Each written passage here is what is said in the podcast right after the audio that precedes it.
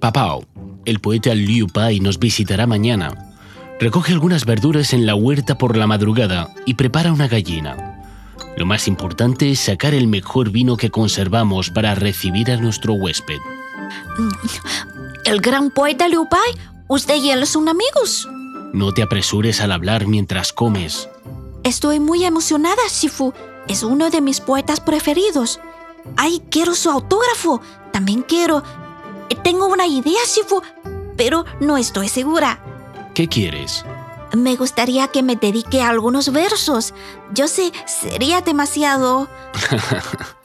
El deseo de una admiradora es comprensible, pero debes pedírselo tú misma. ¿No podrás ayudarme, Shifu? No, no me atrevo a hablar con él. La comunicación es también una habilidad importante que se debe aprender. No puedo hacerlo por ti, pero tengo una proposición. Has estudiado poesía durante algún tiempo y aunque tus obras son inmaduras, algunas de ellas resultan bastante originales. Pon algunos de tus versos en mi escritorio. Cuando Liu Pai los vea, le inspirarán y sentirá la necesidad de completarlos. Así tendrás un recuerdo muy significativo. ¿Eso funcionará? Este método fue usado por el poeta de la dinastía Han Chang Jian, admirador del literato Zhao Ku. Sabiendo que Zhao visitaría el monasterio Yan, Chang escribió una estrofa en la pared del convento. Como lo esperaba, Chao, inspirado, continuó con la segunda mitad del poema. De ahí viene el dicho de Pao Zhuan Yin Yu, cambiar un ladrillo por un jade, así como una de las 36 estrategias chinas bajo este nombre. ¿Es una de las 36? ¿Pero quién va a canjear su jade por un ladrillo? Vamos a ver qué pagó el Estado Qin del periodo de los reinos combatientes con el fin de conseguir el poderío para unificar China.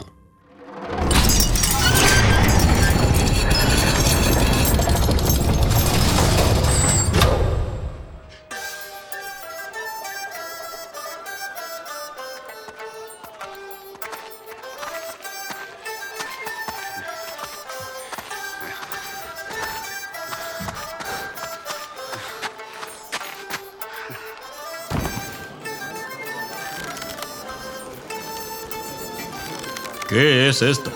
¿Deben dar un asta? Es demasiado gruesa para un asta.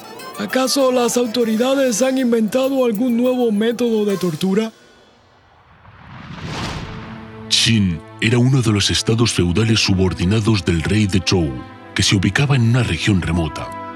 En el periodo de primavera y otoño, debido a las constantes guerras contra las tribus bárbaras del noroeste, el poderío y la posición de Qin fue subiendo de tal manera que se convirtió en uno de los cinco estados hegemónicos de aquel periodo. Sin embargo, al entrar en el periodo de los reinos combatientes, el recién surgido reino de Wei golpeó y redujo la fuerza de Qin.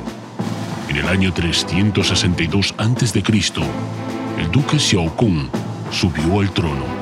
Deseaba recuperar la hegemonía del país y dominar todo el territorio chino. Su ambición coincidió con otro personaje que también tenía grandes aspiraciones, Kong Sun Yan, que se conocería en la historia como Shang Yang. ¿Otra vez tú? La última vez me hablaste de tonterías como el camino de los emperadores que me dejaron soñoliento. ¿Te atreves a volver? Creo que no le interesa una gobernanza que dure siglos, mi señor sino que desea conocer los medios concretos para disputar el dominio del mundo. Escúcheme otra vez, por favor.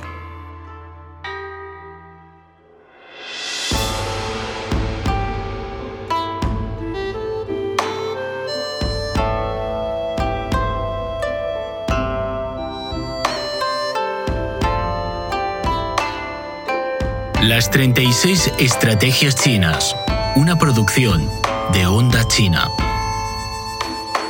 Cambiar un ladrillo por un jade. Shang Yan explicó al duque las prácticas para desarrollar la producción, reordenar la política, rectificar los valores sociales y robustecer la fuerza militar. Le dijo que las reformas eran imperativas. Las reformas que diseñó Shang Yan exigían que la gente respetase y observase estrictamente las leyes y las reglas, sin embargo, el régimen de Qin estaba plagado de corrupción. Las autoridades robaban al pueblo y éste odiaba a los funcionarios. La confrontación de clases en este reino era intensa. ¿Cómo podía el gobierno recuperar la confianza del pueblo?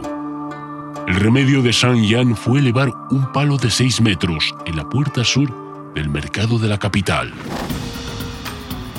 Dicen que un hombre llamado Kung Sun Yang elaboró nuevas leyes para el duque. ¿Se tratará de halcón ardido original por parte de este tipo?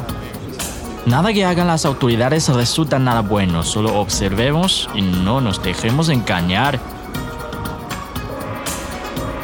Vasallos de Qin, presten atención. El excelentísimo duque manda a quien transporte este palo de la puerta sur a la puerta norte, se le premiará con 10 monedas de oro.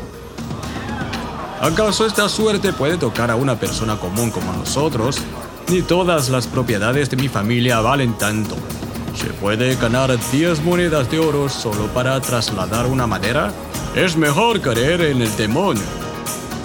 ¿No quieres dinero para abrir una tienda, Laoli? ¿A probar? ¿Cómo te parece? No muevo ningún dedo. Estoy seguro de que los señores están esperando para burlarse de nosotros si caemos en esta trampa. Además, no tengo tanta fuerza. El duque Xiaokun y Shang Yan se encontraban observando desde la torre la situación del mercado. Nadie se ofrece a pesar de la alta recompensa. Ay, mi pueblo no toma en serio mis palabras. Ordene elevar el premio a 50 monedas de oro. ¿Eh? ¿10 monedas de oro por transportar un palo? Ya es algo extravagante. ¿Por qué tengo que pagar tanto? No se preocupe, mi señor.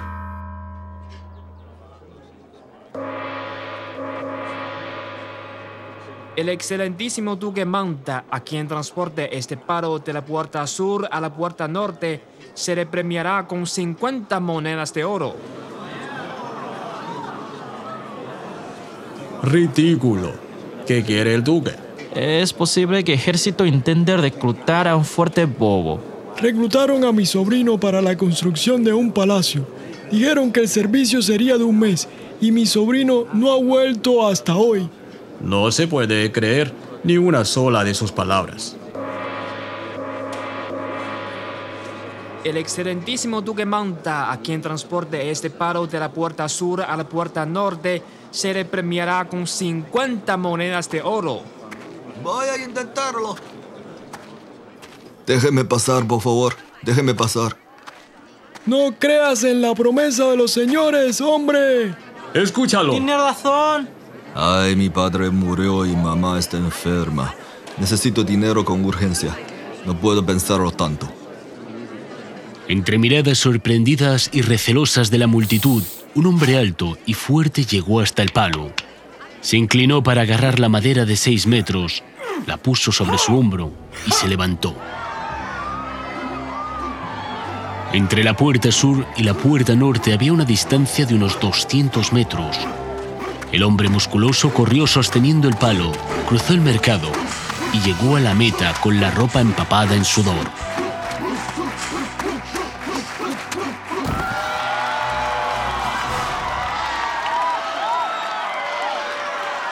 ¿Cómo te llamas, campeón? Me llamo Tanyu. Eres magnífico, Daniel. Aquí tienes las 50 monedas de oro que te galardona el duque. Expresa tu gratitud. Mil gracias al favor del señor Duque. Eh, ¿En serio? No lo creo. Es verdad. 50 monedas de oro de verdad. Mamá se salvará. Nunca lo hubiese imaginado. Si lo hubiera sabido, debería hacerlo intentado. Esta vez es diferente. Parece que el duque y Kun Sun Yang están decididos a ejecutar las nuevas leyes muy en serio. En ese momento, la autoridad del estado de Qin obtuvo el reconocimiento de su pueblo. Luego, Shang Yan promulgó leyes para fomentar la producción agrícola, reducir los privilegios de los nobles y funcionarios, reforzar la centralización del poder, regularizar los impuestos, intensificar la justicia militar y premiar las hazañas militares. Gracias a la serie de reformas promovidas por Shang Yan, El poderío de Qin iba creciendo, la sociedad se mantenía estable, las familias prosperaban y los hombres tenían el valor de luchar por el Estado. Sobre esa base, Qin emprendió la marcha hacia un imperio que unificaría China un siglo más tarde.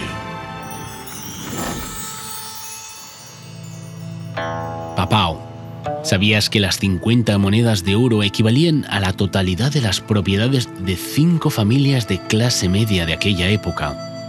A tu juicio, ¿merece la pena pagar tanto dinero para premiar el traslado de una madera? Las 50 monedas de oro de Shangyang no compraron la gratitud de un hombre fuerte, sino la confianza de todo el pueblo con su gobierno. Definitivamente merece la pena. Tienes una visión perspicaz. El núcleo de la estrategia de Pao Zhuan Yu consiste en el trueque. Cambias cosas de bajo valor, como un ladrillo, por cosas más preciadas, como un jade. Las monedas de oro son valiosas, pero en comparación con el reconocimiento de la gente y el respeto a la autoridad, son tan futiles como un ladrillo. ¿Se puede usar en el campo de batalla? En realidad, es frecuente en las batallas engañar a los enemigos con pequeños beneficios como anzuelo. El caso más famoso fue el caballo de Troya. A cambio de este, los griegos conquistaron una ciudad. Los ladrillos comunes también incluyen una tropa fácil de atacar, las provisiones y municiones o algunas informaciones. Por ejemplo, en el periodo de primavera y otoño, el ejército de Chu sitió la capital del estado de Chiao, cuya defensa era fuerte. Enviaron a un grupo de soldados que, disfrazados de civiles, iban a cortar leñas en el monte cerca de la ciudad. Cuando la tropa de Chiao salió para ahuyentar a los leñadores, fue eliminada por los Chu fuera de la fortaleza. Creo que el ladrillo que lanzamos puede incluso ser falso. Recuerdo la historia de la batalla aeronaval de Midway.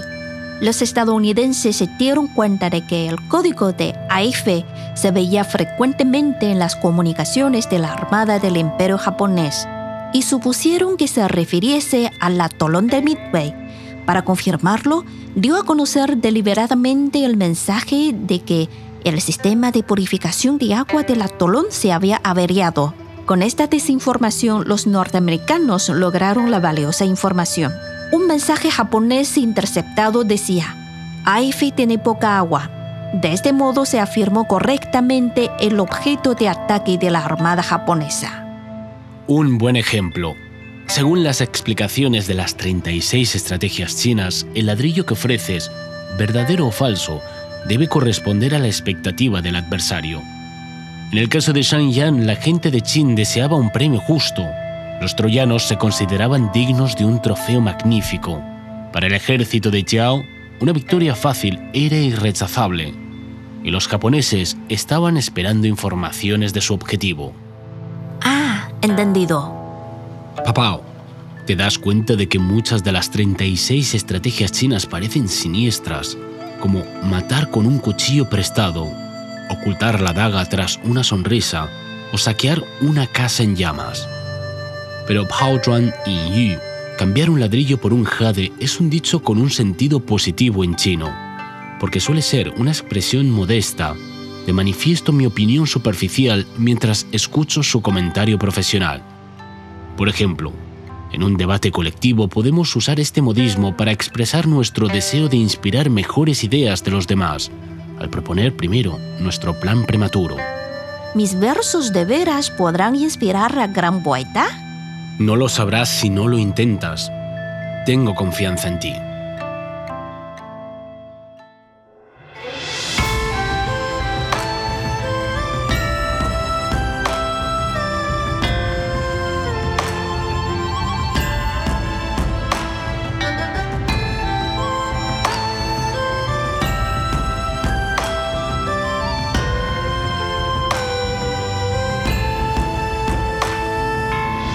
Las 36 Estrategias Chinas, una producción de Onda China.